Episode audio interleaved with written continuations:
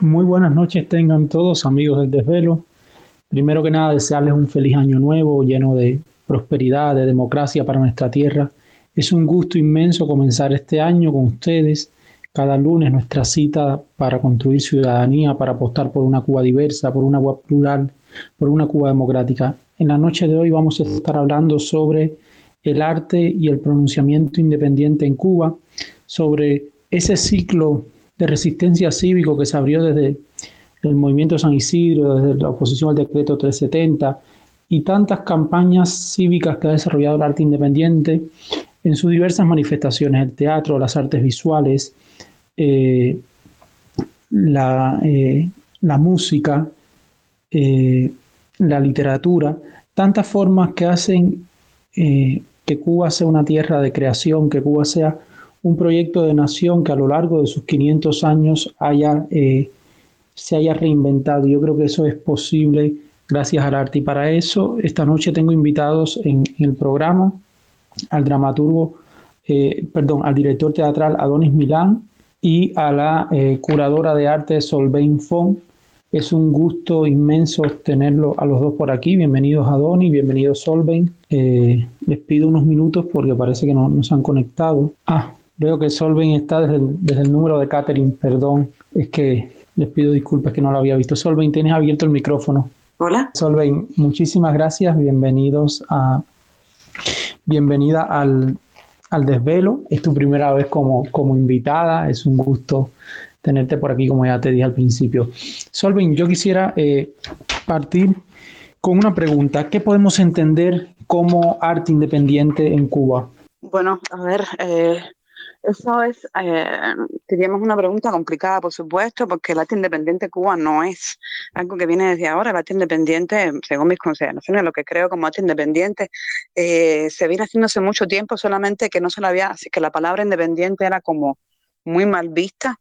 Eh, pero eh, desde, por ejemplo, el espacio aglutinador es un espacio que tiene ya 25, 26 años, que también se consideraba un espacio de arte independiente, pero la palabra independiente, ya decía, era una palabra que no se pronunciaba, sino un espacio alternativo o un espacio otro, pero sí en un momento determinado eh, se considera como el artista independiente una persona que está fuera, diríamos, o por lo menos no está siguiendo la línea ni marcada ni interesado en ser parte de eh, lo que es la institución arte. En este caso en Cuba, la política cultural, muchos artistas no estaban interesados en ser parte ni compartir y además que tampoco es que le daban el espacio y en un momento determinado el artista eh, encontró la forma eh, recuerdo cuando empezaron los espacios, los talleres de arte, se, dieron permiso para tener espacios de, talleres de arte a los artistas en los años 90, 90 y pico, que empezaron un poco a independizarse un poco más de la institución. ¿no?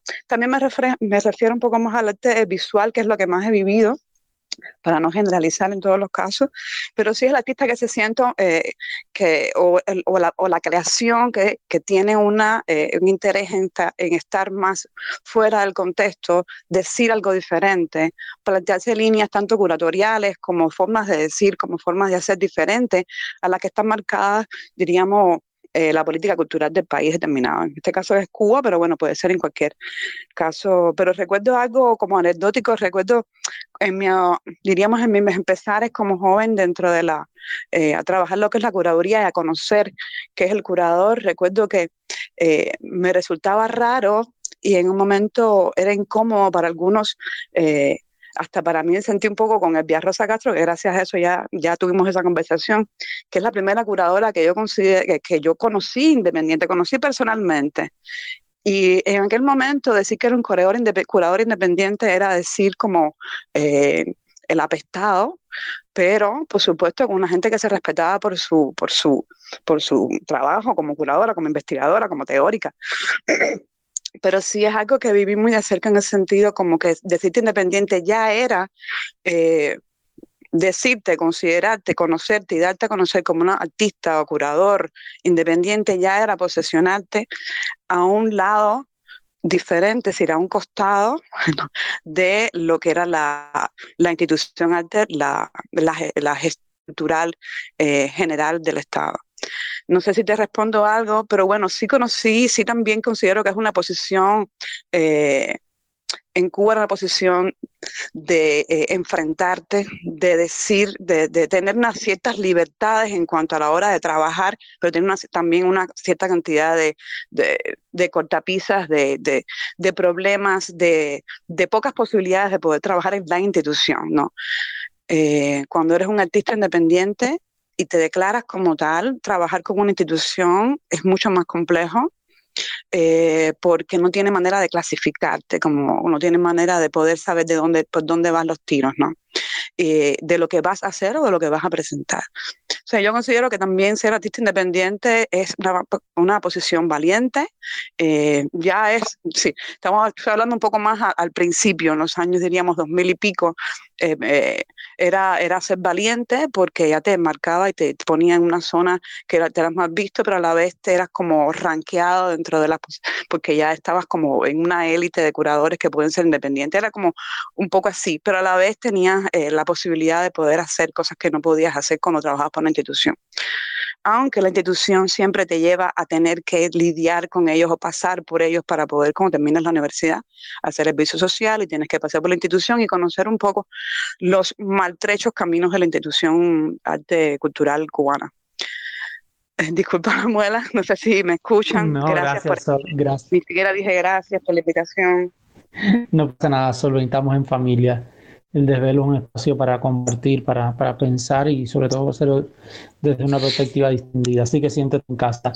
Solven, yo te voy a pedir que, que, hagas ahora que te quedes ahí porque después volveré contigo. Eh, quiero entonces hacerle una ronda de preguntas a Donis. Adonis, buenas noches y bienvenido al desvelo. Es un gusto. Buenas noches, querido.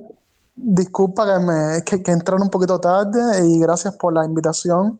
Siempre es un placer esa, eh, esa comunidad que hemos, que hemos, que hemos creado.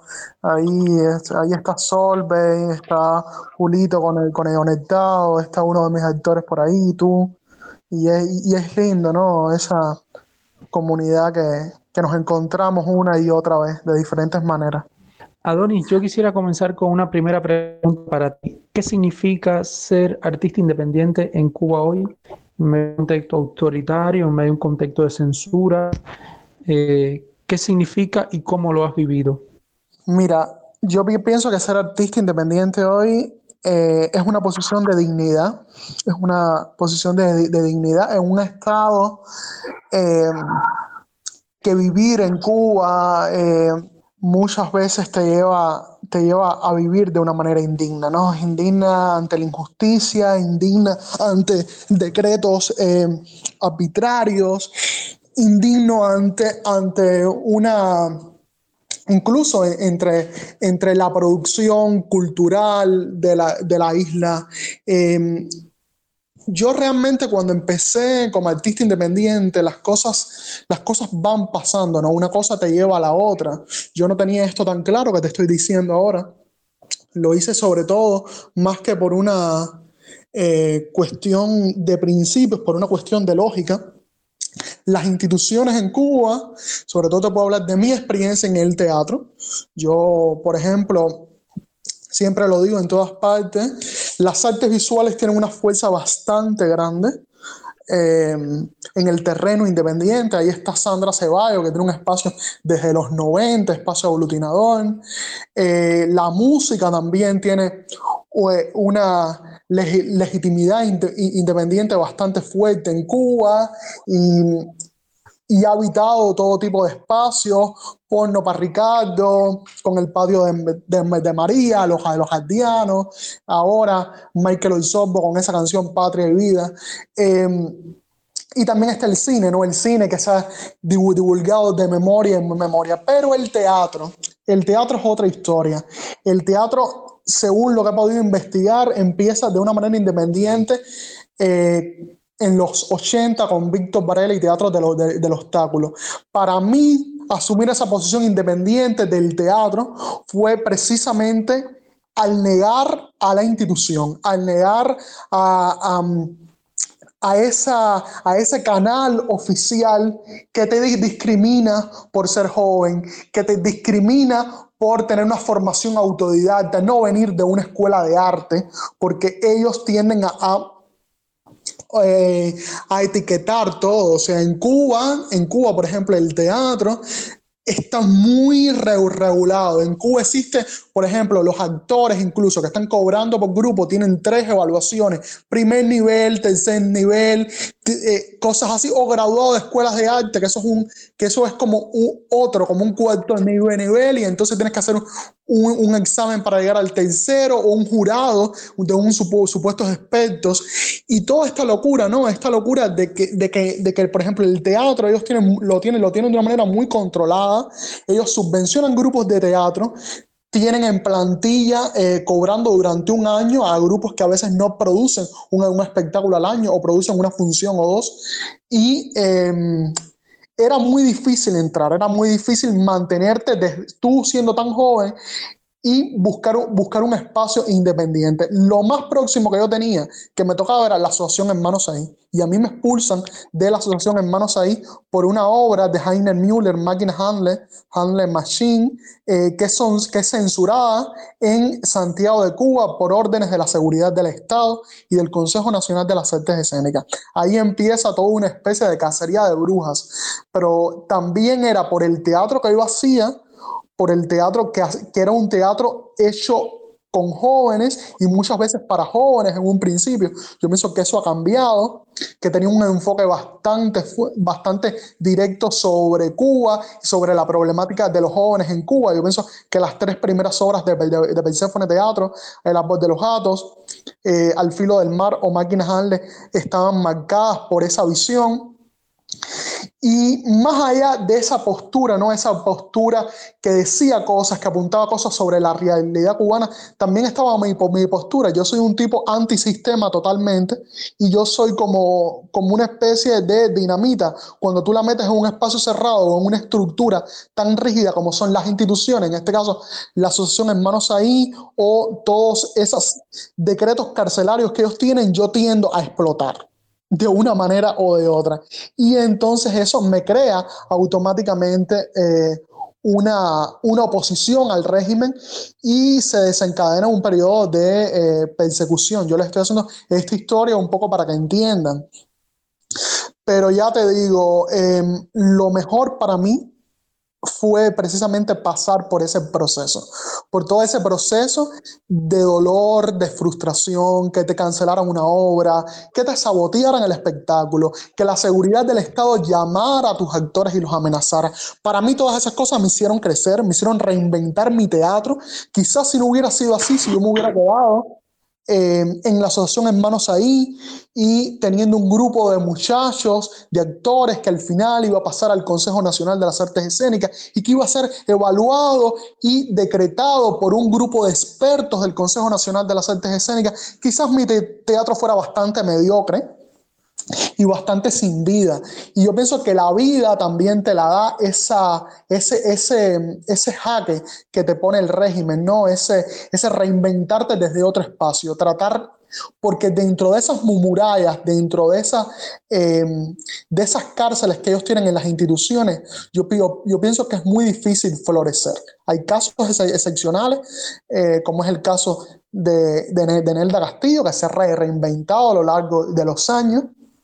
Pero, es un, pero, pero Nelda también es, un, es una isla en, entre, entre un mar eh, bastante podrido, que es ahora mismo el teatro cubano. Y, y yo te digo, yo de, alguna manera agradezco eh, estar en el hoyo porque eso me permitió la reinvención de mi teatro pasar por eh, que no tenía dónde presentar mis obras, que no las podía presentar porque la seguridad del Estado amenazaba a los actores y buscar el espacio alternativo de las redes sociales. Y yo empecé a hacer una serie a partir de un poemario norteamericano, Antología del Spoon River de Edgar Lee Master, y eso me dio eh, la posibilidad de conocer mecenas que me empezaron a ayudar, personas desde afuera de Cuba, involucrados eh, con la causa cubana de la libertad y del arte libre, y empezaron a ayudarme. Y eso también me llevó a llamar actores de la, de la talla de Pancho García, Premio Nacional de Teatro, que falleció ya hace un año, y de Mario Guerra. Y eso cambió la, perspectiva, trabajar con estas dos figuras y empezar a reinventarme hacia el espacio virtual, cambió el rumbo de lo que yo venía haciendo y me fue llevando hacia otras cosas. Yo creo que con esto lo, lo dije, ¿no? Con esto. Gracias, Adoni. Bueno, yo te voy a hacer otra pregunta ahora. Eh, muchos conocemos tu trabajo, hemos visto tu obra que la hacías en tu casa, otras veces en espacios alternativos que escapaban del control de, del gobierno, ¿no? Y yo, yo te quiero preguntar, ¿cuáles han sido los principales desafíos como creador y cómo te has reinventado para seguir adelante con, produciendo arte independiente en Cuba, a pesar de que ahora mismo estás en el exilio?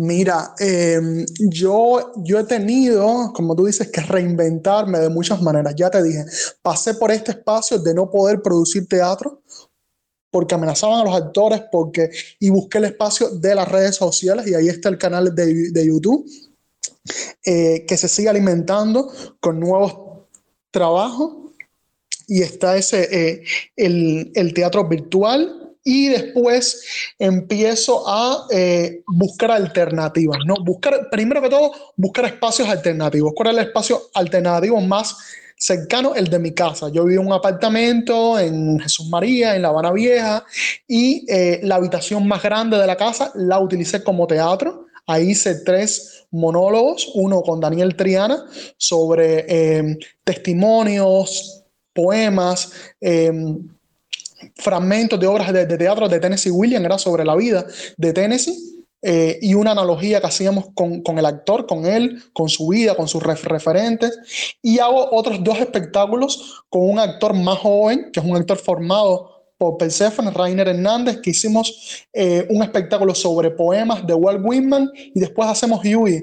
un texto emblemático de Eugene O'Neill. Y ya te digo, o sea, reinventarme es buscar las qué posibilidades tú tienes reales de hacer teatro, con qué tú cuentas y cómo tú puedes explotar esas posibilidades al máximo. Yo exploté esa habitación, caballero. Eh, era una habitación de, de 3 por 3 un poco más de 3 metros eh, de ancho y de largo, que cabían, eh, llegaron, yo llegué a meter 15 espectadores máximo en esa habitación, pero por lo general cómodamente, nada más cabían 10, 10 personas por eh, cada uno de estos tres monólogos. Una de las maneras de reinventarme fue cómo yo creo magia en este espacio. No tengo un espacio teatral que, que, tiene una profundidad, que tiene al actor allá, que tiene la magia de, la, de las luces. Cómo yo con las luces que tengo y cómo yo transformo esta habitación en un espacio teatral. Para eso, desde, desde que llené todo de hojas secas hasta prácticamente yo decía que, la, que las escenografías en, en, esas obras en específico no eran escenografías, eran prácticamente instalaciones. Con lo que hicimos con Tom, que forramos el cuarto entero, paredes, techo, eh, piso de, papel de libros eh, viejos. Después con Huey lo acomodamos de una manera que parecía un hotel, un, un hotelucho de los años 70 en, Estados Unidos. Empezamos a alquilar, a buscar cosas antiguas, a llenar todo el espacio. Y esa yo pienso que es la, manera. Eh, em, apropiarse de los recursos que tú tienes y que el régimen no, eh, no te ponga sus estándares, ¿no? Su, y que la, tampoco, ni el régimen, ni tampoco la maquinaria de, del teatro. Hay una cosa que yo me defino, que yo, yo soy independiente, pero independiente en todo el sentido de la palabra, no solamente independiente porque hago teatro fuera de los marcos de de del Estado. Yo soy independiente en mi concepción de la escena y mi manera también de hacer teatro es independiente. Y después, por ejemplo, me muevo también para bares, para espacios que me puedan ofrecer. Y ahí empiezo a soñar un poco más en un teatro más grande. Y entonces es cuando nace Ricardo II, que fue, eh, que fue todo el tiempo una reinvención. Pasar primero por un espacio que me conseguiste tú, en Loyola, eh, hacia terminar en un bar en un bar, un espacio también que le abre las puertas a eh, la música alternativa, también un poco al espacio de ground, y entonces reinventarme hacia ese lugar. Y hacer el Ricardo de Shakespeare de tres horas con muchos de, los personajes originales, con casi todos los textos de la, de la, obra, a pesar de que hicimos algunos arreglos, pero está la esencia shakespeariana y está el, el teatro de Shakespeare ahí con, 13, con 12 actores y una pianista, con maquillistas, con técnicos, eh, con luces, todas esas cosas en ese bar. En un bar que estaba cerrado en esos momentos, hicimos, nada más pudimos sostener ocho funciones. Una cosa también del aprendizaje de esa reinvención es qué es lo que tú tienes en tu medio y de nuevo cómo lo puedes usar.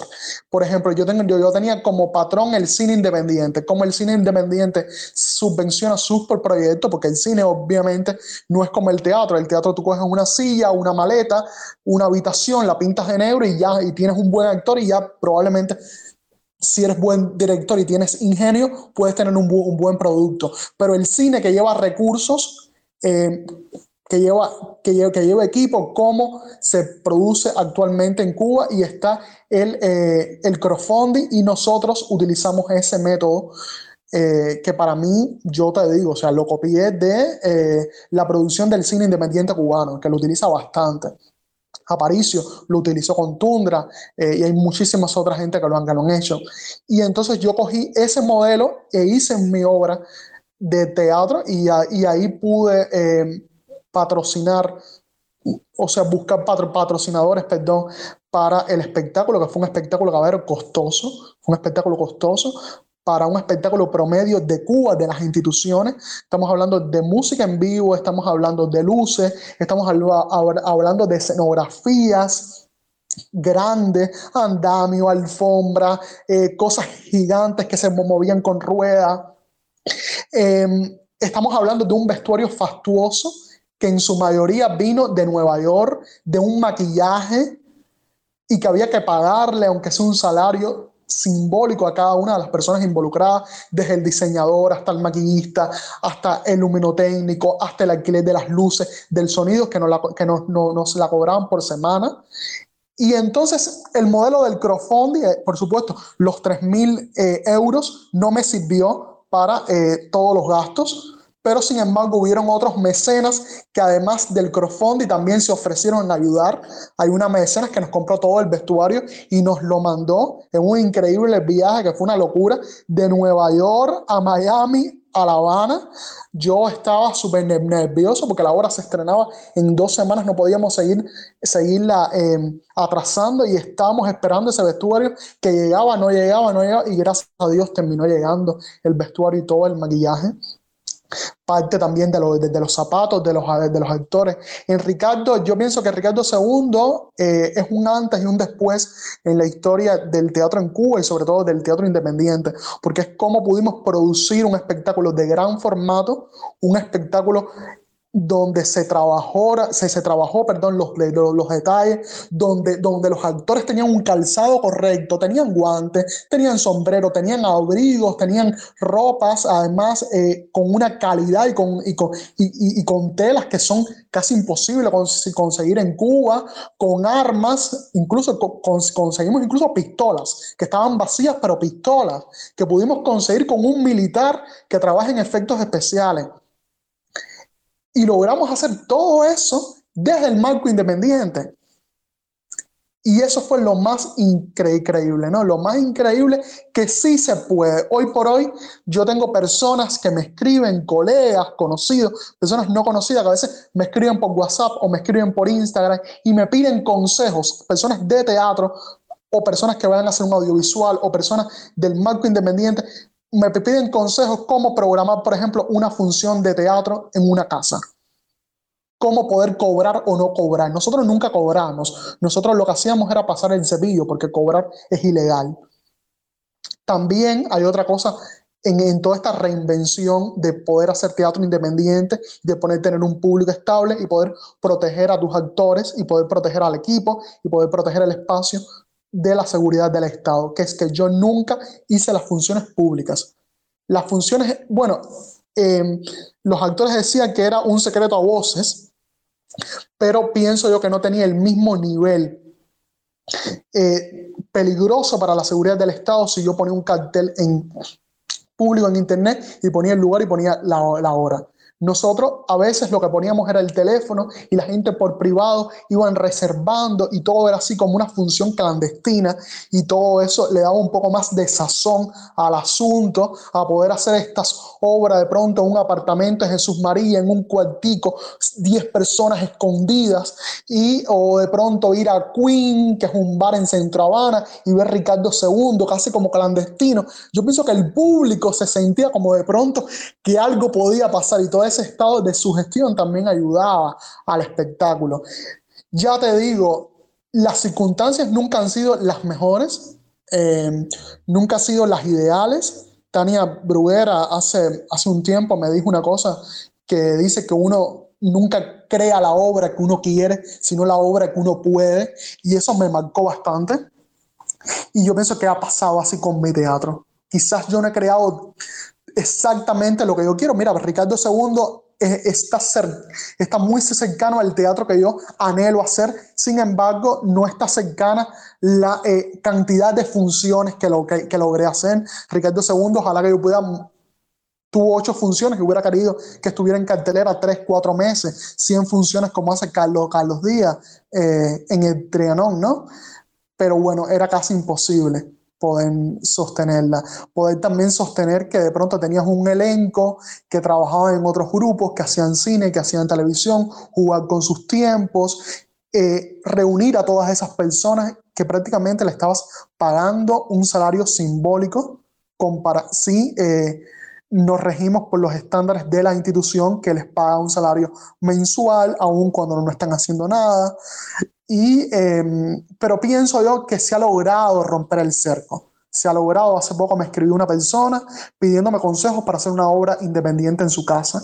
Y yo, por supuesto, siempre abierto, se lo di, es una amiga de hace muchos años, y estoy feliz, feliz de que me escriba otra persona y me pregunte cómo se eh, puede armar un crowdfunding, y de pronto que, esa, que estas pequeñas iniciativas sean iniciativas para cambiar un país y si tú empiezas a cambiar la cultura, empiezas a cambiar la gestión cultural de Cuba, vas a empezar a cambiar también las mentes de los cubanos y vas a empezar a romper cercos, cercos tradicionales, cercos que han sido, eh, que han sido decretos de muerte para el arte y la cultura cubana durante tantos años en, en ese duro proceso de deformación que ha vivido el país y de involución sobre todo a lo que ellos llaman revolución. Gracias, Adonis. Bueno, te voy a pedir entonces que, te quedes en línea porque ahora pasamos entonces de nuevo a hablar con Solveig. Solveig, ¿me escuchas bien? Sí, te escucho. Bueno, Solveig, yo te quería hacer una, pregunta, sobre todo teniendo en cuenta que tú convertiste por mucho tiempo tu espacio privado, al igual que Adonis, tu casa, en, una pequeña en una galería para eh, exponer la, la obra de, colegas, de amigos. Hiciste varias exposiciones además en, en, espacios independientes como curadora. Yo quería preguntarte cómo convertir el espacio íntimo, cómo viviste ese proceso de convertir el espacio íntimo y afuera eh, tu, tu, espacio, tu hogar, pero también el espacio de los amigos, de los afectos, en un espacio de resistencia cultural. Totalmente. Eh, mira, tenía muchas cosas, cuando estaba hablando a Donny, tenía muchas cosas que me pasaban y sobre todo eran lo, rico que es las coincidencias y las, y las diferencias entre las, nuestras vidas, ¿no? Eh, y cómo llegamos a esos proyectos ambos en, las en casas nuestras personales y a la vez cuán difícil y diferente fue cada uno de los proyectos e ideas. Imagino que han sido así igual en muchos otros proyectos independientes que han surgido. En el caso de mi, espacio, eh, el espacio de A veces Art Space, que se funda, se inaugura la primera exposición, porque ni siquiera estábamos hablando de fundar algo en ese momento. Eh, en el 2014, el primero de noviembre, aquí está Julio Llopis también escuchando, creo, que también lo fundamos juntos en el, eh, con una exposición curada por una amiga, eh, Raquel Cruz, una exposición que, que, ella necesitaba un espacio de una casa para hacerla, por su concepto, y me, me, ofrece, me ofrece la oportunidad, realmente me, me pregunta si es posible, me disculpe, eh, ¿a quién estás hablando? me ofrece la oportunidad de hacer esta exposición, ella está buscando un espacio, yo lo veo como algo que no hay ningún problema, y, y, preparamos esta exposición increíble. Y eso fue algo tan contagioso, eh, eh, tan excitante, poder hacer ese proyecto, poder hacer lo que te gusta hacer, lo que amas hacer, en un espacio como tu hogar, que al principio es como una experiencia, diríamos, como algo divertido, algo bueno, pero más algo necesario, porque vuelvo un poco más al contexto, en el contexto de 2014 en Cuba, arte cubano, la institución arte, las galerías de arte estaban totalmente eh, con una sí, tenían muy mala gestión, solamente trabajaban con artistas que, ellos, que, que hubiera una garantía de, comercialización. Eran los mismos artistas todo el tiempo, los consagrados, los jóvenes, los que tenían, eh, diríamos, padrinos que, que, los bautizaban y los colocaban dentro de estas o espacios galerísticos o dentro de las visitas de extranjeros para comercializar. Por lo tanto, había un arte que no se exhibía o que no se, y también que no se exhibía y también había una posición de algunos artistas a que no les interesaba de esa manera directa como otros artistas de, de, sortear chantajes o, o, o, fiestas eh, para agradecer que te den un espacio en una institución. Por lo tanto, eh, a veces Space nace entonces en el 2014 eh, con esta exposición de Raquel Cruz, una exposición colectiva y que bueno, participa Julito, participan otros artistas y a partir de ahí cuando terminamos ese proyecto nos quedamos con las ganas de poder hacer más. Yo creo que también a partir de ahí había, hubieron, de esa exposición empezaron a, a, a, rumiarse entre varios amigos y artistas otros proyectos y empezaron a caer ideas, conversaciones. También parte de mi forma de curaduría, que la he aprendido y entendido ya pasados los años, yo eh, lancé este espacio que era mi hogar, donde vivía con mi hijo, que era complejo, pero a la vez te decía al principio estábamos divirtiéndonos, viviendo algo diferente, rico y necesario, que nos, que nos llenó muchísimo. Pero también estábamos construyendo amistades, construyendo espacios de, eh, de calor, de compartir, de, de libertad, de conversación, de poder hablar de arte, pero de política. Y teníamos entonces tertulias de todo tipo, a toda hora. Y yo creo que eso fue a mí eh, eh, eh, yo creo que el proceso de constitución, de creación y crecimiento de a veces Space fue una de las cosas que más he amado, además de mi hijo en mi vida, porque fue algo que fue muy bonito y que y también complicada porque trabajar en un hogar, es decir, tener una exposición dentro de una casa requiere limitar la independencia del mismo hogar. Es, es, que, por supuesto, la rutina no se convierte en la rutina, pero también en un hogar tiene que haber una rutina para que vaya una vida normal, por lo tanto fue momentos de contradicciones, momentos de pensar mucho las cosas, pero creo que al final eh, yo y bueno, Julito cuando, cuando estaba también trabajando conmigo en la galería o, siendo parte, no estábamos trabajando, estábamos viviendo, estábamos siendo felices haciendo estas cosas, tampoco ganábamos dinero, no comercializábamos, pero se convirtió en un proyecto eh, que se sintió, los artistas sintieron que tenían el espacio para poder hacer y decir algo diferente.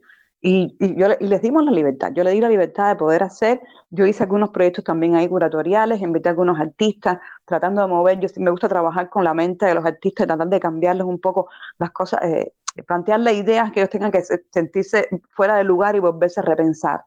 Y entonces eso fue interesante hacerlo desde mi casa, eh, hicimos proyectos internacionales, presentaciones de carpeta con artistas eh, eh, de canadienses. Entonces, yo creo que se convirtió en un momento determinado en, una, en, un espacio no solamente de amigos y espacios de libertades y de poder decirme también un espacio de fortaleza, un espacio en el cual tú te podías, podíamos conversar libremente de, de, las cosas que sucedían en Cuba, por supuesto, y de las cosas que sucedían en el contexto de, político. Y por eso también, de alguna manera, cuando llega el decreto 349, que también eh, llega, por, llega por diferentes vías, por el MSI, por supuesto, Luis Manuel, eh, y me llega la información de 349, yo creo que también el mismo espacio de a veces Space se convirtió en un momento eh, un poquito más adelante un espacio de lucha y de, y de seguridad. Era un espacio en que los artistas, los amigos se, sentían seguros para poder decir libremente lo que pensaban y, reunirnos y compartir, pero también tomar decisiones, también saber que, organizarnos, hacer una estrategia. Y fue un espacio de libertad. Fue un espacio de libertad que a veces, bueno, extraño muchísimo. No estaba hablando a Donio, estaba dibujando mi casa, mi hogar, mi perro, en fin. Y, y eh, muchos artistas, por ejemplo, en el caso de, de Camila Lobón, que hizo su tesis eh, cuando se graduó de Lisa, la exposición la hizo ahí, cosas que yo recuerdo con mucho, mucho amor, porque también era un momento importante, estábamos metidos en el 349, estamos en esa lucha y, y, la, y, y de alguna manera que se haya hecho esa exposición allí, que era una exposición complicada ya desde la tesis, eh, fue algo que realmente para mí fue un logro. Y, después también se hizo una exposición que hace poco se, se presentó en un texto, que es la exposición sobre artistas nicaragüenses, que ya la hice después, mucho después de todo el 27N. Eh, donde también el espacio de mi casa se convirtió en un espacio de reunión, un espacio de, diríamos, hasta, hasta de seguridad. No sé todavía ni por qué, porque parece, sí que confianza tenía yo de que, de que mi, casa fuera un espacio seguro, cuando realmente eh, em, sabemos que no hay ningún lugar seguro, pero pensamos que era un lugar seguro. Yo creo que ese lugar seguro lo dio la misma, lo dio la misma historia del espacio eh, con que los artistas fueran y se sintieran en, su, en su casa, ¿no? Y yo realmente intenté que se fuera la, la, eh, el, el, feeling que se sintiera cuando llegaras a un hogar. Es complejo con un hijo porque deja de tener intimidad en un momento determinado, deja de tener un espacio donde y, y, y tienes que tener esa dualidad de madre eh, trabajadora, eh, curadora, pero a la vez también que mi hijo pudiera vivir, que esto es un espacio también de libertad, un espacio de creación, un espacio de, en los cuales tú puedes eh, eh, pensar libremente y, conversar sobre eso y no pasa nada. También tuve momentos en que la seguridad vino, exposiciones en cuales sabíamos que estábamos esperando personas que iban a visitarla. Por ejemplo, recuerdo cuando hizo la exposición en el 2015, si no recuerdo mal, la exposición que hizo Leandro y Julito, y Julito me rectificará si, si me equivoco de exposición, en el cual esperábamos perfectamente que pudiera haber visita.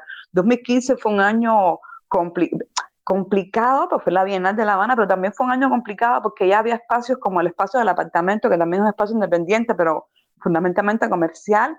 Estaba mi espacio, más los espacios ya históricos como aglutinador y otros espacios que abrieron independientes. O sea, en 2015 fue un momento en el cual la seguridad del Estado, eh, el Ministerio de Cultura estaban un poco como preocupados por lo que estaba sucediendo y que por supuesto fue resultado de, de lo que vino después, ¿no? Sí, y la Bienal 00, por supuesto, también fue un resultado que vino un poquito después. Pero desde 2015 ya había un resquebrajamiento importante dentro de la gestión cultural institucional. Por lo tanto, estos espacios independientes que aparecen se roban el show, no solamente en mi espacio, sino otros también. Se roban el show porque están haciendo un arte diferente. Y desde 2015 eh, vi lo que era la, por lo menos, por lo menos la visita del censor a, la, a, las galerías, a los espacios independientes y al hogar, porque no es una galería, no, es un espacio independiente, es mi casa. Recuerdo eh, cuando empezamos la lucha con el 349, con la derogación de la petición de la derogación de la, de, de la derogación del decreto 349 y la campaña de sin 349, en la reunión que se tuvo en el Consejo de Arte de artes plásticas, eh, un grupo de artistas que estábamos ahí pidiendo exactamente una reunión con el viceministro de Cultura una vez más y otros presidentes o vicepresidentes de instituciones culturales, que estábamos hablando en un momento de, de, que este decreto, de, lo que mal escrito que estaba, de que era demasiado amplio, de que, era, de que estaba incluyendo a proyectos independientes, aunque no, y que, y que, exigían que tienen que lidiar con el Ministerio de Cultura, y en un momento determinado eh, alguien señala, le dice al ministro, ministro, mira, en el caso de Solvay, ella tiene un espacio independiente en su hogar. Usted está diciendo con ese decreto de que ella puede ir presa y de que ella pueden eh, quitarle todo lo que tiene en su casa, inclusive pueden quitarle su casa.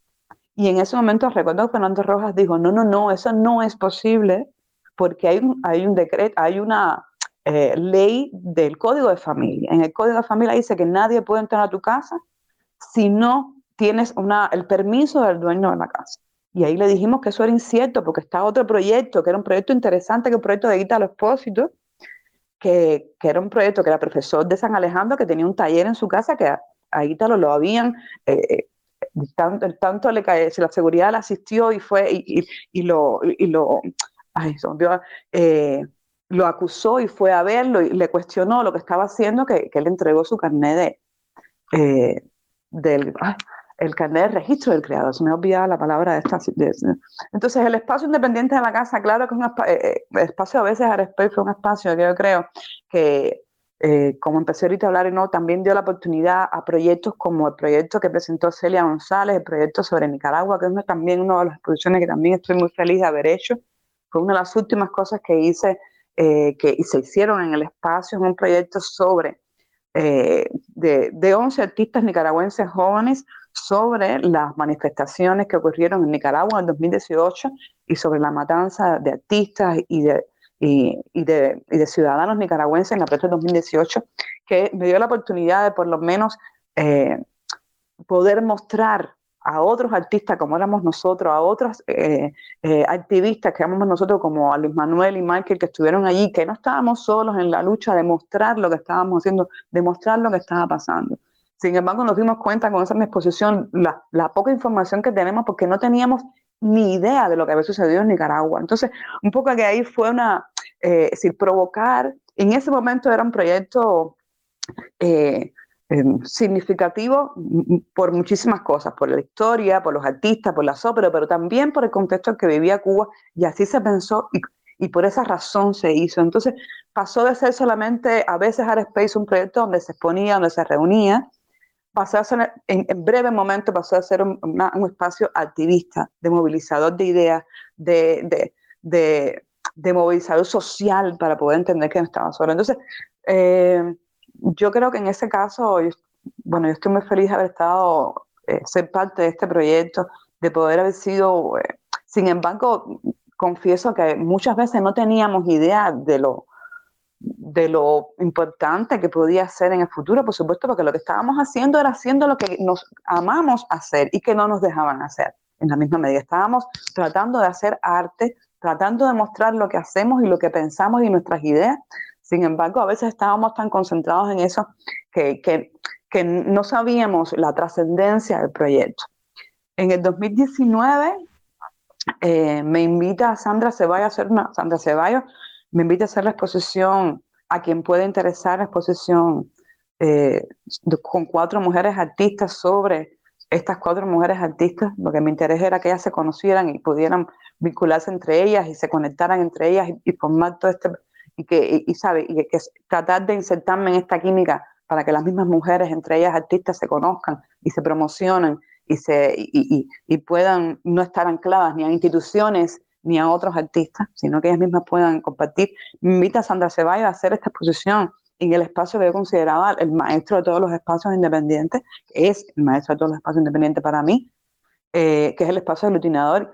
Y, y cuando pude además tratar de trabajar con ella, tratar de trabajar con Sandra en este proyecto, yo creo que fue también uno de, los momentos más lindos, porque también la idea era que en algún momento ella hiciera una exposición personal de ella en la galería, que esto nunca pudo ser finalmente pero, pero en la exposición, ahora me recuerdo una, volver atrás, en la exposición de Nicaragua, que fue la última exposición, Sandra fue, y ahora me estoy casi riendo, y hizo un performance, eh, sin, que no estaba planificado. Dentro de la exposición de Nicaragua, Sandra se va. Y fue la exposición, entonces ahora me di cuenta, fue la exposición de Sandra en mi espacio.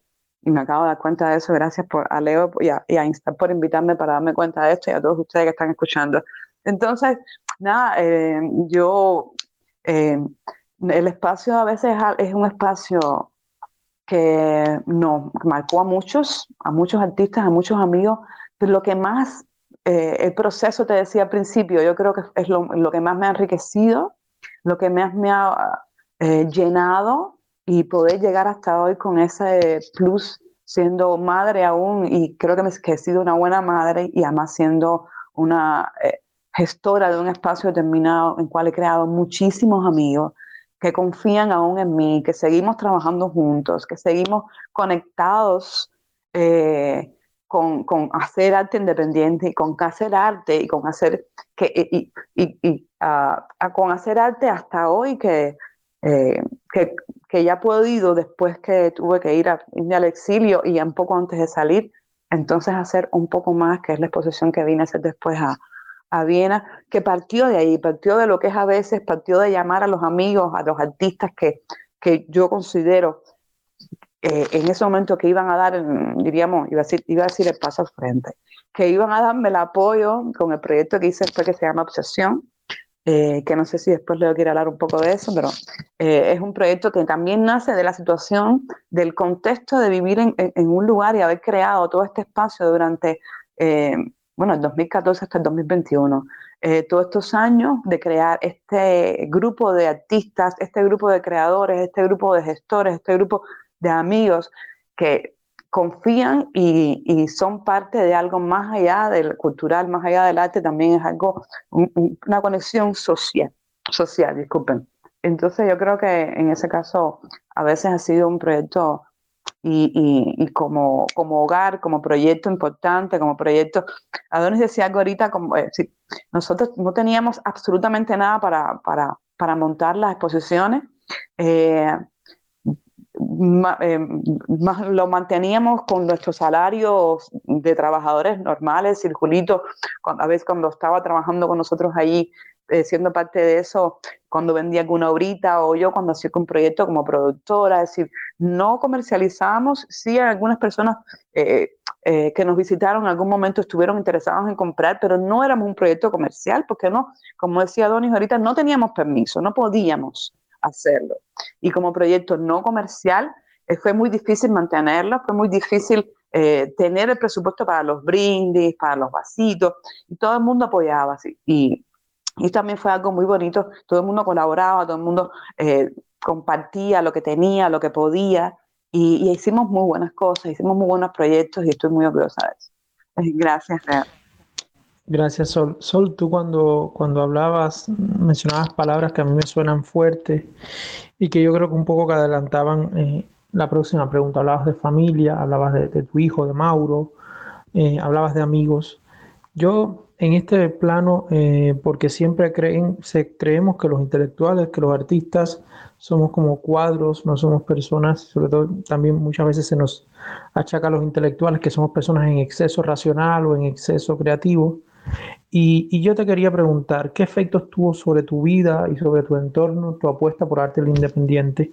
Es una pregunta que también te la hago desde la amistad, porque hemos vivido muchas cosas juntos y, yo sé que ha tenido efectos altos, pero más allá de cualquier, eh, de cualquier apuesta, ¿no? Hoy todos estamos en el exilio, pero yo creo que es importante también hablar de eso, ¿no? Que es un proceso que el arte independiente es un proceso que también hace crecer, pero también hace vulnerable a nuestro entorno, ¿no? Claro, desde primero lo mismo que dice, decir, estoy exiliada. exiliada es una condición en la cual, si yo pudiera escoger, yo no estaría aquí, yo estaría eh, en mi casa intentando, eh, si me dejaran, seguir haciendo lo que estaba haciendo, invitando a artistas jóvenes, a curadores, a, a creadores, a sociólogos a conversar sobre arte. Primero, la misma consecuencia que es el exilio, eh, yo pienso que es uno de los costos más, más graves que tengo, porque además yo creo que todos los artistas y amigos que están escuchándonos o que somos parte de esto, si nos hubieran dejado, preferiríamos hacer arte en nuestro país, si pudiéramos lograr con ese arte que hacemos algo. el arte es, es para cambiar, mentes, ideas, sentimientos, eh, luces, no sé, para que cuando, si eso no lo podemos lograr, yo creo que, que, somos mitad, ¿no? Somos mitad. Por lo menos me pasa a mí, no quiero tampoco.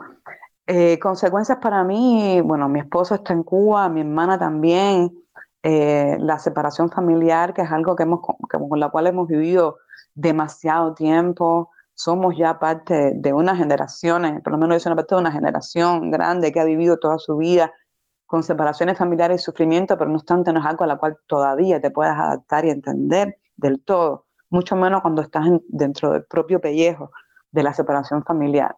Siempre se ve con otros ojos, siempre se ve con otra mirada.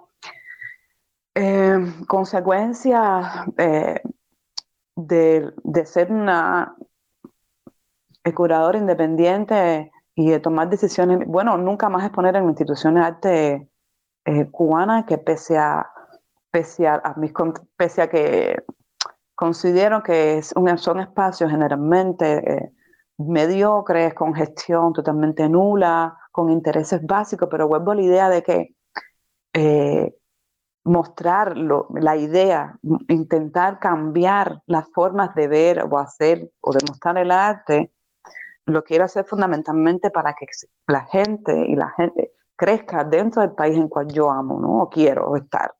Es decir, por lo menos mostrar y hacer la, eh, mostrar la exposición Obsesión, por ejemplo, en, eh, en Galería Habana, por ejemplo, sería, eh, diríamos, una de las cosas que realmente podría hacer y que en muchos años soñé hacer una exposición en Galería Habana, por ejemplo porque jamás una galería que tiene una historia, que tiene eh, posiciones que se han hecho importantes, como lo tuve también del espacio aglutinado. Pero eso es algo que me robaron en un momento y eso es una consecuencia de decidir que eres un artista, un curador, un gestor, un creador independiente, que disiente, ¿no? porque ya en estos momentos ya ser artista independiente, eh, muchos que son independientes, porque eh, te independizas porque no tienes un control económico del Estado, porque tienes una libertad determinada monetaria, en caso de visuales, por ejemplo, lo que más conozco, sin embargo, son artistas que están atados a la institución arte, es decir, depende de, qué independiente estamos hablando, que es una discusión larga.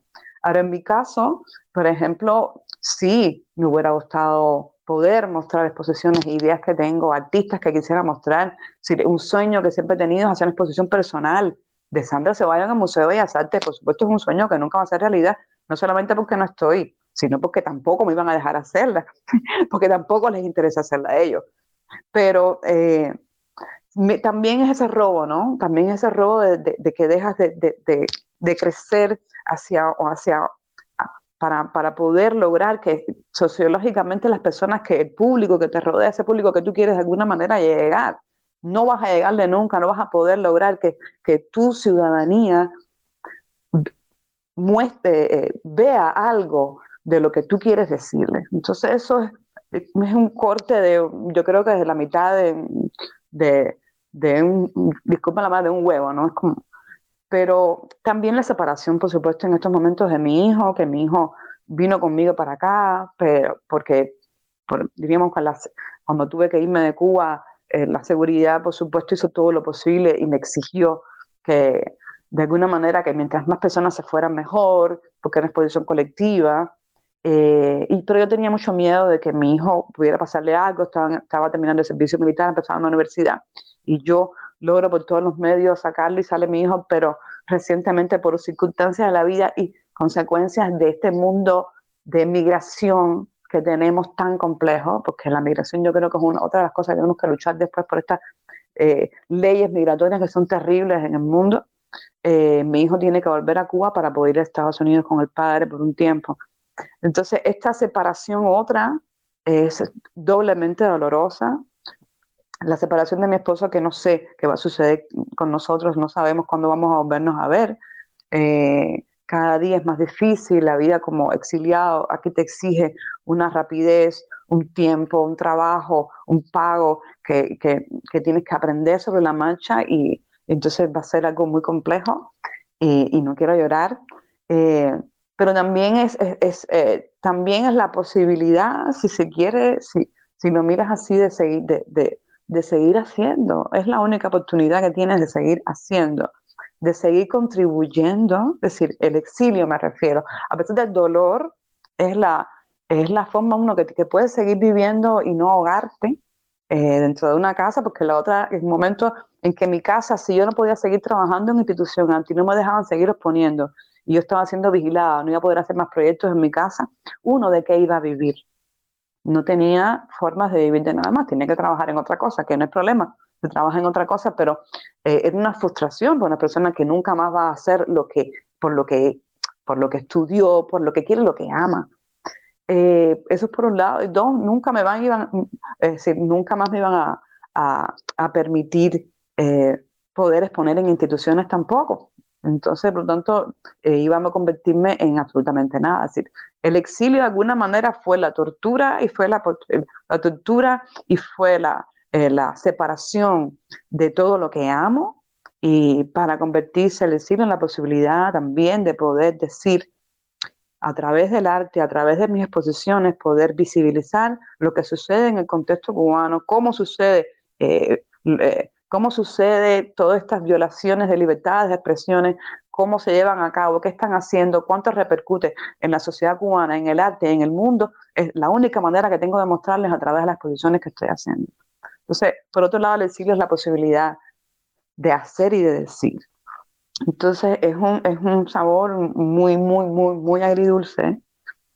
Eh, y doloroso y, y, y, y solo. Es, decir, es, el ser exiliado y con este dolor es, un proceso muy solitario, un proceso muy de lobo solitario en el cual eh, te, vas comiendo un poco a poco la mano y el dedo y así vas comiéndote poco a poco hasta, eh, hasta, hasta convertirte, reinventarte, porque aquí Adonis y yo también nos estamos reinventando. Es decir, Adonis se reinventó, yo me reinventé con mi espacio. También recuerda, recuerda, yo trabajé en espacios institucionales de arte por 13 años de mi vida y después trabajé dos años en fábrica de arte. Entonces conocía también cómo funciona la institución, cuáles son los mecanismos, cuáles son las cortapisas, cuál es la censura, cómo se hace la censura. Por lo tanto, yo sé que en un momento determinado, con toda esa información, yo sabía que las cosas iban a suceder, es decir, que, que no me iban a dejar hacer más nada en instituciones. Por lo tanto, no podía hacer más nada que la única solución para poder hacer y vivir y sobrevivir era irme. Entonces, es un látigo constante eh, que te das no solamente por el sitio y la familia que tienes dentro, en no poder ayudarlos todo lo que quieras, sino también se convierte en un látigo para el que está en el exilio, porque si quieres continuar haciendo tu obra, por lo menos la exposición que, que yo traje a Viena y que también hice en Barcelona, Obsesión, es, es, es, como la serpiente que se muerde la cola, ¿no? Porque tienes que sobrevivir a ese exilio y seguir viviendo y poder eh, eh, intentar eh, sobrevivir diariamente, pero a la vez estás haciendo un proyecto en el cual todo el tiempo vas a estar viviendo constantemente ese proceso, porque la exposición obsesión es también vivir constantemente y hablar constantemente de ese proceso en Cuba, de cómo lo viviste, de, la, de todo, diríamos, eh, lo que sucedió durante todos estos tres, cuatro años. Entonces, es como que vives en ese proceso de látigo constante, pero a la vez un látigo que, eh, que, que, te hace feliz porque es la manera en que puedes ayudar ¿no? a los que están fuera. Es, es el poder hacer cuando no puedes hacer más nada. Es poder hacer el arte, lo que haces para poder, eh, ya que no puedes estar en Cuba luchando directamente, protestando directamente y manifestándote directamente lo que puedes hacer. Entonces, es lo que, no sé si, si contesté, si me fui un poco de la pregunta, Leo, eh, discúlpeme. para nada, gracias. Siempre es un gusto escucharte, Solveig. Bueno, yo voy a pasar a, a nuestros escuchas. Yo quisiera hablar un poco también de lo, eh, antes de, de, pasar a, a las, a las vale. para de preguntas, hablar un poco de lo que, de lo que está hablando Solveig, ¿no? O sea, el, eh, la repercusión que tiene una postura ahora mismo de un artista independiente que disiente. Eh, yo pienso que, Leo, que es una postura también de, de, dolor, es una postura, uno no está exiliado, tú lo sabes, Solveig también, Solveig lo estaba diciendo, me he identificado mucho con él porque uno quiere. Yo estaría muy feliz en Cuba con mis actores, eh, montando otra obra, encerrado en mi casa, trabajando en, un, otro monólogo, en otra obra grande.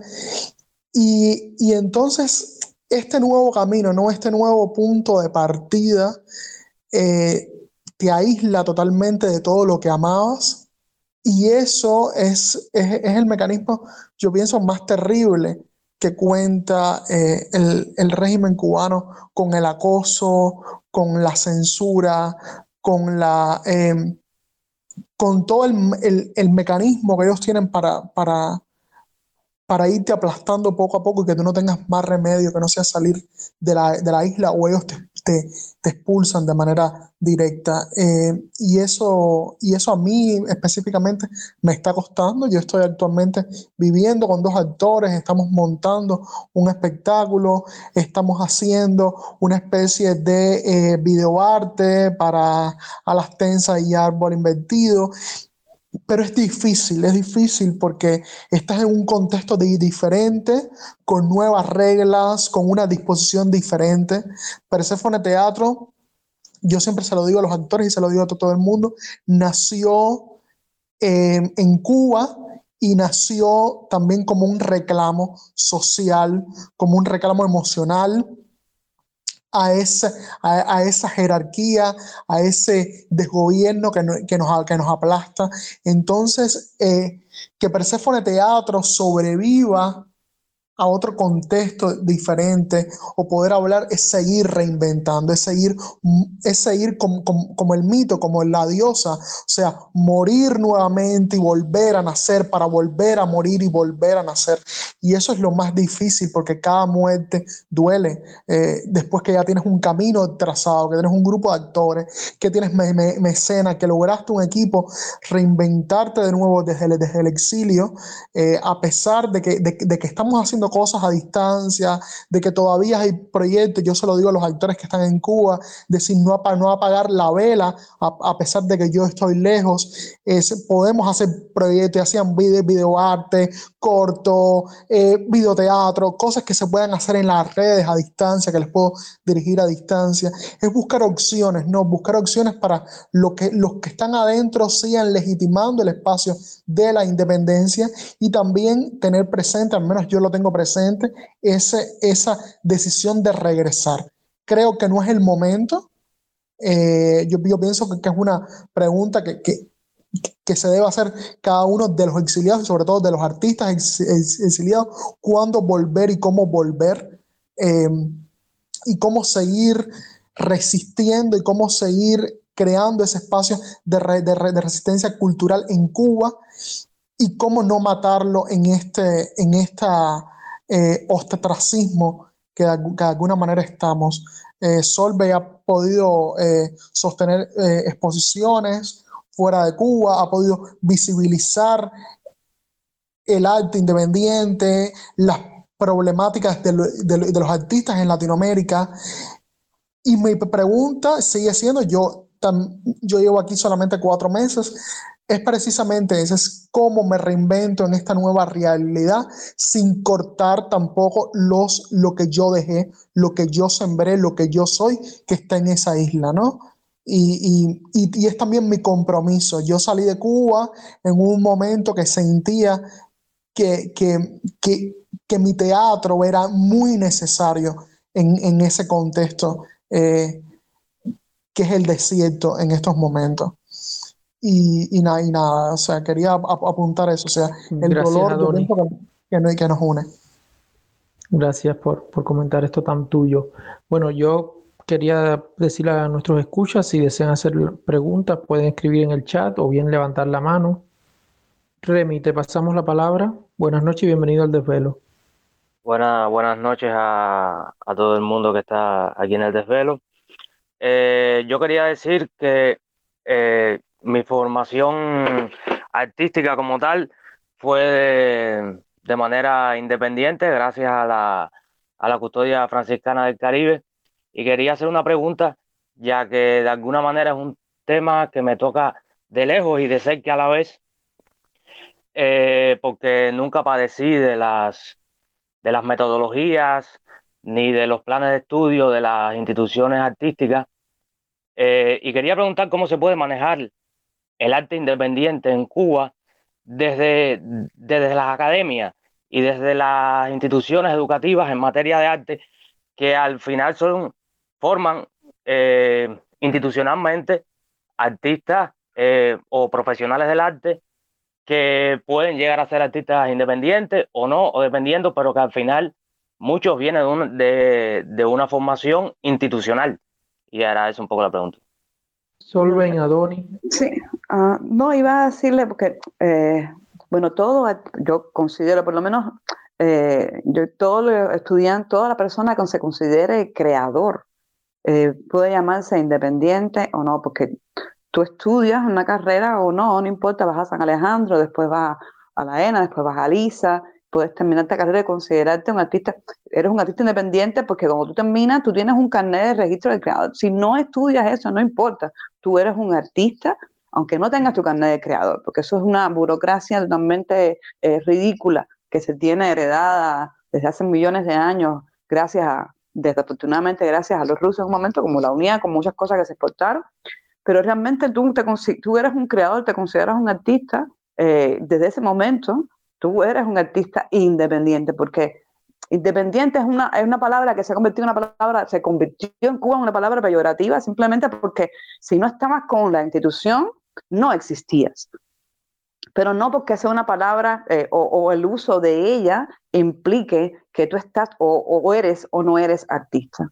Es decir, es simplemente en un momento determinado se considera así. Se usa después independiente para un poco de eh, eh, sacarse de la línea de la institución que te marcaba y se usa como una palabra, los mismos artistas y curadores lo usan ya para desmarcarse de la institución, pero no es algo que te limite o que, no que te limite, si es algo que te limita, no es algo que te, pero no te limita como ser, no te limita como ser creador social en hacer o en exponer o en intentar llevar tu obra a, instituciones o artistas. Ese es el artista autodidacta. Tanto el autodidacta debería ser así, a ver, que el, que el decreto 349 está en contra de esa posición. El, decreto de 349 fundamentalmente lo que dice es que las personas que, que no eh, que, que, no pasan por el Ministerio de Cultura y que no son aprobadas por el Ministerio como artistas eh, o como grupos eh, de arte o, o, o, o artistas o artista en sí, si ellos no lo aprueban o no pasan por ello, tanto los proyectos como los artistas, no son considerados entonces artistas, cosa que eso, por supuesto, por eso estuvimos en contra, entre otras cosas, la censura, el control, eh, eh, muchas cosas, pero bueno, fundamentalmente eso, si el artista autodidacta tiene tanto derecho a exponer instituciones eh, como, en, como en espacios privados, como en espacios independientes, como en espacios alternativos, porque también a veces Art Space nace como un espacio alternativo. Ni siquiera pusimos en aquel momento independiente, el independiente vino después. Era un espacio alternativo, alternativo a que alternativo a la institución, alternativo a lo que estaba establecido, alternativo porque era una casa, eh, ¿sabes? De todas maneras, eh, eh, Remy, yo te, te, aconsejo, si todavía estás interesado, si estás interesado en exponer en espacios independientes como en espacios institucionales, es simplemente con tu obra ir al espacio e intentar ser escuchado, e intentar ser visto, pero esa posibilidad existe totalmente. En estos momentos en Cuba, de primera mano, no te puedo decir porque no sé cómo está en estos momentos. Desafortunadamente tú sales del contexto y pierdes un poco la, diríamos, la, eh, la inmediatez en la información para decirte dónde puedes acudir. A pero eh, es, por las mismas razones que se creó a veces Space en 2014 y que después nacieron otros espacios y antes como el espacio, eh, también nacieron otros espacios importantes fueron cortos, pero, pero con duros, como es el espacio de Cristo Salvador, por ejemplo, que fue un espacio independiente de casa de un artista también, que duró poco tiempo, pero que fue un espacio contundente por lo que presentó. Por lo tanto, también siempre está la posición, la disponibilidad de que tú puedes hacerlo en tu casa. Es verdad que no todo el mundo tiene el espacio para hacerlo, pero siempre tienes la posibilidad de llevar tu obra a todos los lugares. No te limites nunca a eso que nosotros hemos tomado la decisión, que ha tomado la decisión de que la institución, te lo digo porque, porque para el artista su arte es lo más importante y para mí no mi consejo. Y limitarte de alguna manera a, mostrar lo que haces es cortarte un poco la sala. Y no quiero, no puedo cortarte la sala. Si tú estás en Cuba y quieres hacer tu obra y eres autodidacta o eres eh, estudiante de arte y quieres mostrarlo, trata de que llegue a todos los lugares posibles, no te limites. Que los, que los espacios te pongan los límites, no tú. Espacios independientes, documentate, busca información, que hay espacios independientes, otro como está el espacio de Abrut, por ejemplo, que no puedo dejar de mencionarlo, Dios mío, que lleva igual 20 años de, fundado. Está estos otros espacios que son también espacios independientes. Eh, creo que no sé si te contesté bien o si quieres más información, después me puedes escribir por privado. Yo, yo creo que que, o sea, yo vengo de una formación auto, autodidacta, aun cuando muy joven estuve involucrado en grupos de teatro, tuve el, el, el honor de, de, trabajar muy cerca de Berta Martínez en los últimos años de su vida. Em, a pesar de eso, eh, no vengo de una escuela de, de, arte, de hecho, en Cuba la carrera, la carrera de dirección escénica no, no existe. Y te digo, de alguna manera también agradezco nuevamente eso, al menos el teatro, el teatro eh, en Cuba y la actuación. Eh, tiene una crisis en el Instituto Superior de Arte y en la Escuela Nacional de Arte bastante grande. Eh, se pueden ver las, las, graduaciones en los últimos años. Yo trabajo con, con, estudiantes o personas recién graduadas de la escuela o personas que van a entrar a la, a la escuela. En este caso, los que van a entrar, yo los he podido formar.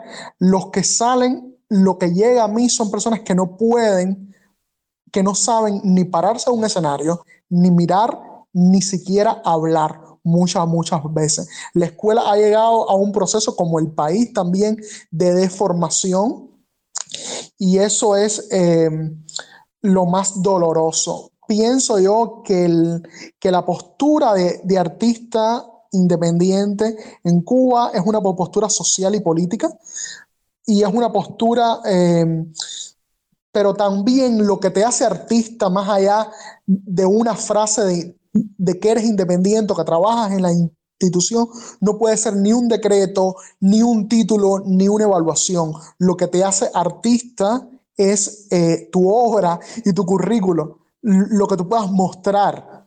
Em, por ejemplo, aquí eh, es muy fácil estudiar en una universidad interpretación. De hecho, es, es bastante asequible para, para, para, un público medio. De hecho, incluso es más asequible que, en Cuba.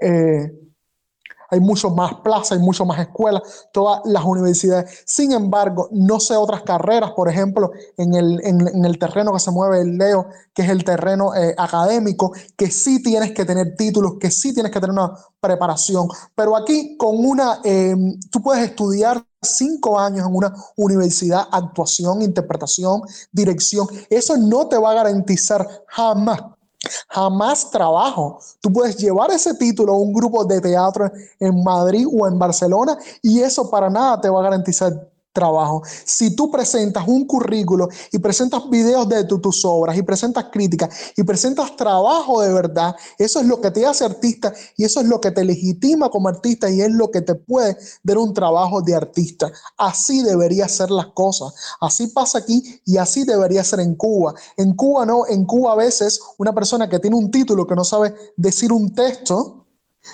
que no sabe respirar, que no sabe mirar, a veces tiene un título y simplemente por tener un título ya está subido a un escenario o está frente a una pantalla. Y eso es doloroso, es, doloroso porque eh, artista te hace, ya te digo, hacer y crear. Artista no te hace una academia. Artista no te hace eh, un título, una evaluación como pasa en Cuba. De hecho, de hecho, yo creo que todas esas evaluaciones, te estoy, te estoy hablando del mundo del teatro sobre todo, que es mi terreno, todas esas evaluaciones, todos esos decretos, todas esas cosas son carcelarias, son, son mordazas contra el arte, contra la creación. El teatro cubano hoy por hoy es un estado de mediocridad y un estado de putrefacción precisamente por todos esos decretos, leyes y fórmulas impuestas todo está demasiado cerrado. Ahí están las artes visuales, son más amplias, más libres, eh, se comercian, se mueven más rápido, tienen, tienen otra dinámica. Y, y precisamente por eso, porque, porque, te, porque tenemos un diapasón más libre, o el cine independiente también, o la literatura, pero el teatro desgraciadamente está ahí, justamente encerrado en el latón estructurado por el Ministerio de, de Cultura y a su vez por los paramilitares cubanos. Gracias, Adoni, gracias, Sol, Pero déjame, discúlpame decir algo pequeñito, que no me decía dejar de mencionar que, bueno, a Remy y a todos los que escuchan, hay un artista independiente, bueno, primero el MSI, que también es un espacio que no nació como el MSI, nació como eh, eh, Museo de la Disidencia, con un proyecto determinado, que es un espacio también independiente, que es la Casa de Damas, la Casa de Luis Manuel, y está también el mismo Luis Manuel, que es un artista autodidacta, eh, y miren todo, todo su, su, trayectoria como activista y como artista donde ha llegado, que han llegado a la seguridad a robarle una exposición entera. Está en el caso de Michael eh, Castillo Michael Osorbo, que es un músico autodidacta que llegó a ser patrivida y, y donde está. Entonces, bueno, además de que está preso y además de que tienen un incilio total y además de todo, por supuesto, pero son artistas que han llegado a hacer obras y no han estudiado. Por lo tanto, eh, el artista autodidacta tiene tanto derecho en el mundo entero de mostrar y de tener una libertad para expresarse como cualquier otro artista. Eh, nada, era eso lo que quería decir. Sí, eh, yo quería eh, una cosa respecto a lo que yo me refería, y me refería más en el tema de la, la formación artística, ya que el Estado posee eh, el monopolio básicamente de la, de la educación artística en Cuba y hacía más referencia a, a esos muchachos que quizás tienen 16, 17 años, están en, en las academias y que no existen espacios independientes de formación artística. Yo tuve la suerte de formarme en un taller eh, patrocinado por la Custodia Franciscana del Caribe, que era completamente eh, independiente de las instituciones culturales. Pagué también el precio por haberme formado ahí, por no tener carnet, por no 10.000 cosas por el estilo. Pero me refería más a esos muchachos que están en, en las instituciones educativas y que, vamos a decir, padecen toda la metodología, padecen los planes de estudio y que no existen otras vías de, formación, eh, y vamos a decir, académica también. Y era un poco respecto a eso, a lo que yo me refería, que después entran en ELISA, por ejemplo, o en el mismo San Alejandro y ya empiezan a sufrir eh, las presiones de las instituciones culturales y, que quieren exponer y que quieren eh, salir, que quieren comercializar su obra y tienen que entrar por, por el aro. O no entran por el aro, por el aro o o están embarcados. Y muchos de esos eh, estudiantes tienen sus aspiraciones, sus sueños de ser artistas en, algún momento, de ser profesionales del arte, eh, pero que al final eh, tienen el, camino marcado y no se pueden desviar. Es, difícil, es difícil legitimar el, y continuar el espacio de creación para los que hacemos arte independiente, independiente en Cuba. Yo pienso que sí, que hay una, hay, hay, hay una carencia dentro de, del espacio independiente, de la cultura independiente, hay una carencia de muchas cosas, de hecho, hasta de, de, diversidad de espacios. Por ejemplo, te hablo del teatro, que no hay casi grupos independientes, ni hay casi espacios donde se hace teatro independiente en Cuba, pero eh, tampoco es, es, cierto que no hay... Eh, que no hay espacios de talleres, que no hay espacios de formación, eh, no solamente para artistas, sino formación cultural para las personas. Pero hay espacios, está, está el taller de, de Almanza en Camagüey, que creo que hace una labor desde hace muchos años, la Peña del Júcaro, que, que de ahí han salido eh, muchos artistas, escritores, eh, personas con un pensamiento libre. Yo pienso que es un espacio de formación eh, cultural en Camagüey independiente, realmente independiente. Está también el Instituto de Activismo Hannah Arendt, que, ha, que se ha reinventado de muchas maneras para poder sostener estos espacios educativos. De hecho, el desvelo de alguna manera corresponde a esa línea de, de espacios educativos, culturales, que, ha, creado Instar, eh, pero son pocos, son pocos porque es difícil sostener. Si es difícil para los, artistas que hacemos eh, arte independiente en Cuba, sostener el espacio de creación, imagínate si intentamos eh, robar o apropiarnos del diamante de la dictadura, o lo que más más muestra que, siempre es la salud y la educación. Eh, y ahí ellos, yo pienso que, que reaccionarían de una manera mucho más violenta aún. Muchas gracias, Adoni. Eh, bueno, si algún otro escucha desea hacer alguna otra pregunta. Perdón, Leo, también se me olvidó eh, que la iglesia tiene, tiene, tiene espacios educativos muy, muy, muy fuertes también. Loyola, el Centro Félix Varela. Hay otros espacios alternativos que no son del Estado, por ejemplo. San Juan de Letrán. Tú, eso, eso, eso tú lo puedes decir mejor que yo. por, un, por un momento se me pasó. La iglesia efectivamente tiene un, amplio sí. Hay, hay espacios, hay, hay espacios que fueron, fueron muy adelantados para su época. De hecho, los claretianos, por ejemplo, en Santiago de Cuba, que es algo de lo que no se conoce tanto en el occidente, pero llevan eh, más de una década haciendo los salones de arte sacro, Letrán, por ejemplo, toda la labor que ha hecho de formación ciudadana y de acompañamiento a la gente. Son muchos los espacios realmente. El Centro Félix Varela, como tú decías, con las exposiciones, Loyola con sus cursos para la comunidad. Eh, realmente hay varios espacios, sí. Bueno, si algún otro escuche. Ah, Solveig, ibas a hablar, no, no, escuchamos. no, le iba a decir a Remy, eh, a pesar de que, bueno, gracias a Dios existieron este espacio como el de Loyola, todo lo que estamos hablando, pero si un joven de 16, 17 años está estudiando en la academia, en la institución, que continúa su camino, eso es lo, si lo puede llegar ahí, lo está haciendo, que continúe y aprenda todo lo que tiene que aprender, todo lo que le va a dar eh, esa institución, que nunca, en ningún caso, no en Cuba, en ningún lugar, es suficiente para el que ama algo que lo que hace. Siempre vas a tener que estudiar y documentarte, no solamente lo que estás haciendo, el arte para poder estudiar tener conocimiento, sino también eh, tu, la posibilidad de dónde puedes mostrar. Es decir, es un constante estudio, Remy, de eh, tu contexto, ir visitando, ir, ir a exposiciones, eh, ir a inauguraciones, conocer gente, conversar, es importante que sepa además ese, ese joven que lo, que lo que te va a ofrecer la academia nunca va a ser suficiente.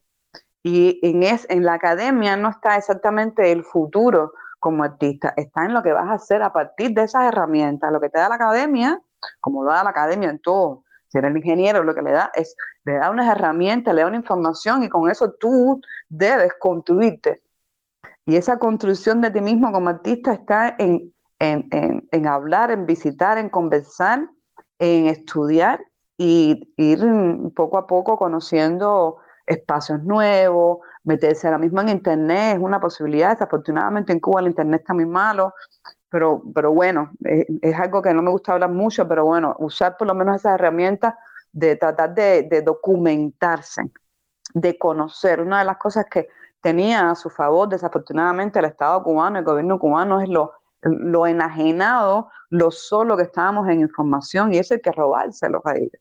Eso hay que decir, ahora yo lo que quiero es, si ahora los jóvenes tienen más herramientas para buscar información, porque tienen un poquitico de, de, internet, eh, y eso aprovecharlo a tu favor para poder entonces documentarte y estudiar, leer, escuchar, porque tendemos a olvidar del pasado eh, muchísimos curadores, desafortunadamente, investigadores, artistas que salían, artistas, no, eh, eh, filólogos y historiadores de arte que salían de la universidad no conocían espacios independientes como el espacio aglutinador, que tenía veintipico de años, ni el espacio de Cristina Vives, que también tenía veintipico de años con otras características, pero también lo tenía.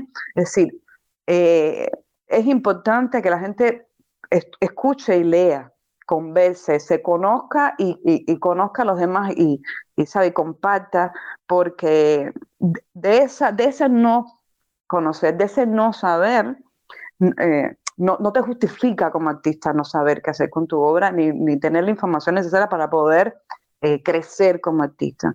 Eh, no te exime. es parte del trabajo de todo profesional, sea académico, artista, o sea, eh, un ingeniero, vuelvo al ingeniero de nuevo, pero no se me ocurre más nada, está en documentarte y en crecer. Y yo creo que esas herramientas las tienes que crear tú, pero las tienes que también darte cuenta de que tienes que eh, escuchar, vuelvo escuchar, ver, eh, estudiar, conversar, para poder abrirte tu espectro de, de ese techo que te pone tan bajito eh, el gobierno de Cuba que casi te aplasta, tú tienes que empezar a levantarlo poquito a poco con el conocimiento y con la información que vayas recibiendo de, que, de, ti mismo, ¿no? De que tú estás interesado en algo, a por eso. Ya, eso es todo, discúlpame. No, no, para nada, sí, es un gusto, realmente ha sido un gusto este desvelo. Eh, bueno, yo ya se nos va acabando el tiempo, agradecerle a Donis, agradecerle a Solving, a quienes han hecho las preguntas, a Remy, y yo creo que los desafíos, los retos siguen siendo muchos, pero yo creo que hemos caminado mucho también, ¿no? Cuanto, eh, cuando miramos hacia atrás espacios como, como el espacio aglutinador, que, que vivan hoy, que instar viva, que, que otros espacios que nos hemos tenido que reinventar luego en, en, la diáspora, pero que sigan ahí. yo creo que es un reto y que nos da también mucha esperanza, ¿no? Que, que se puede seguir creando. Que Adonis, por ejemplo, esté ahora en España y esté haciendo teatro, que Solving haya montado exposiciones, yo creo que, que es el mejor signo y sobre todo porque nos prepara para esa Cuba futura, para esa Cuba democrática, que como decía el otro día una amiga, cada vez que la soñamos la tenemos más cerca. Y la invitación es siempre cada lunes aquí al desvelo, a este espacio de Intar para entender el barrio, para entender lo que se habla en cada esquina, para entender Cuba. La semana próxima vamos a estar hablando de violencia política en Cuba, en el marco de la campaña que esta semana comienza a instar contra la violencia política en Cuba. Así que estaremos con psicólogos y activistas hablando sobre el tema, eh, cómo ser resilientes ante la violencia política, eh, será, será el tema de la semana próxima. Así que bueno, muchísimas gracias a todos y nos vemos el lunes próximo.